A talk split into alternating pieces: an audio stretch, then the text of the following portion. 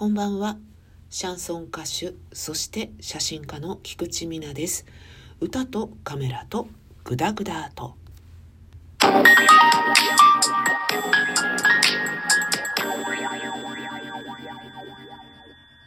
にゃいということで のっけからふざけたご挨拶で始まりましたけれども無事ライブが終了いたしました終わったよたくさんのねお客様にお見えいただいて嬉しかったですね。ありがたかったですね。あのね私のライブって意外と一人でお見えいただく方が多いんですね。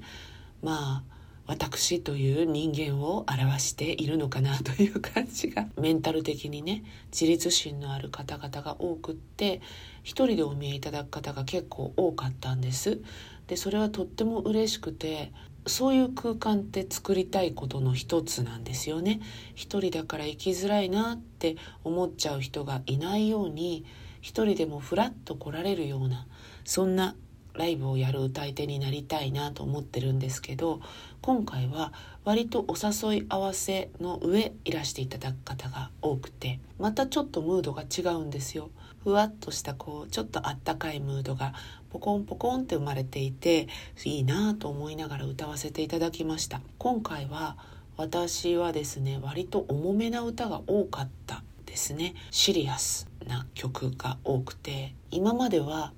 カフェさくらさんでやる時にはカフェの規模としても大きくはないところだし雰囲気もアットホームなものだしシャンソンに通じてる方が来るわけではないのでいろんな方に聴いてほしいと思ってポピュラーな曲を多く入れたり明るめの曲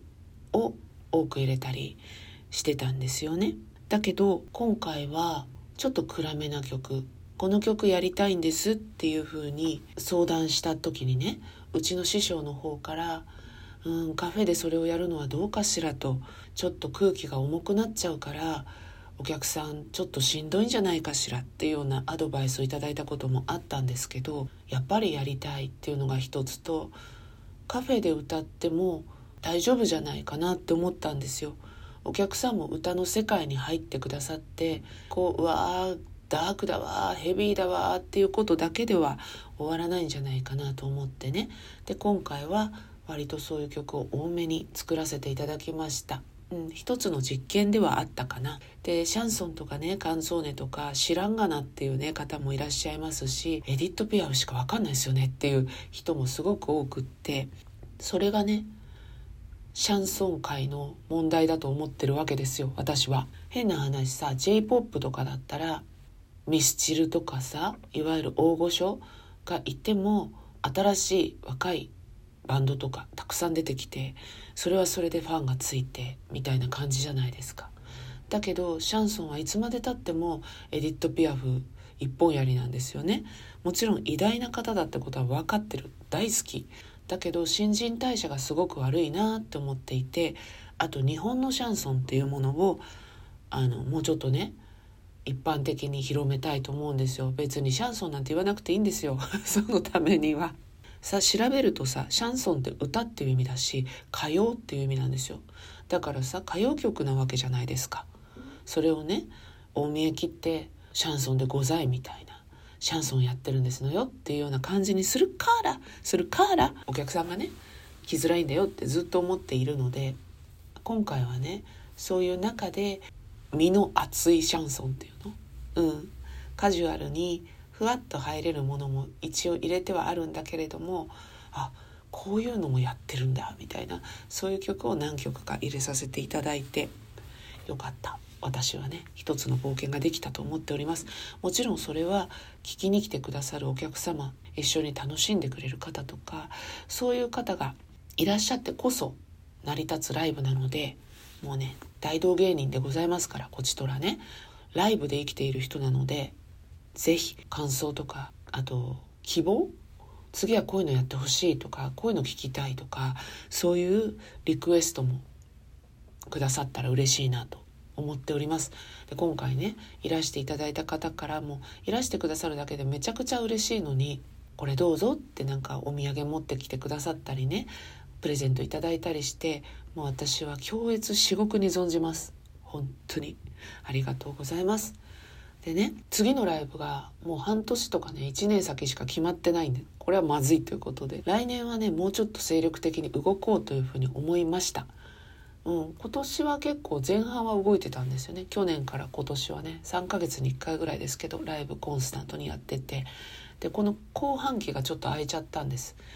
で来年は自分からももうちょっと動いていこうかにゃーと思っておりますのでそのカフェさくらさんはねもう私の大切な拠点なのでそこは大事にしながら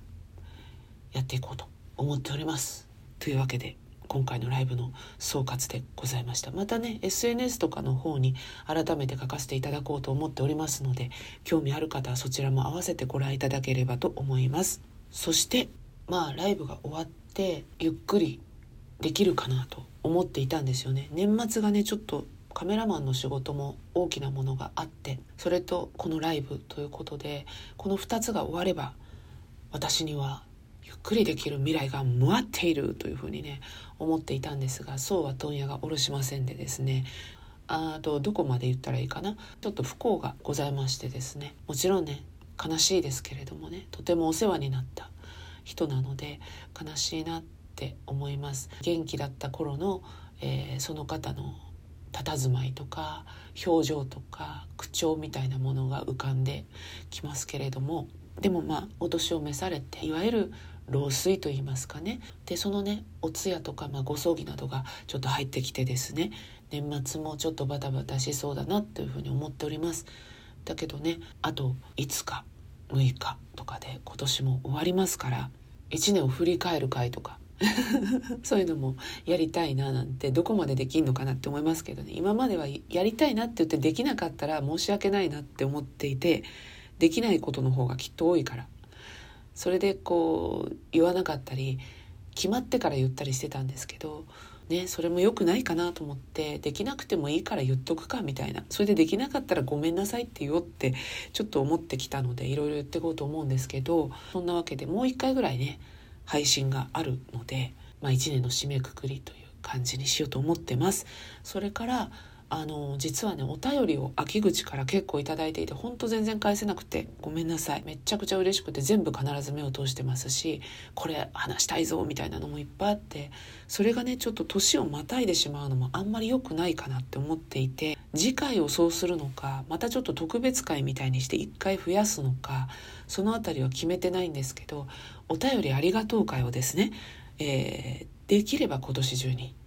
やろうというふうに思っております。自分が投げたトークであってもお便りをいただくと何倍にも広がるんですよ。思い出すこともあるし新たな視点を気づかせていただくこともあるし生配信とかを今のところやっていないのでクロストークができないのでねお便りいただいてそれに私が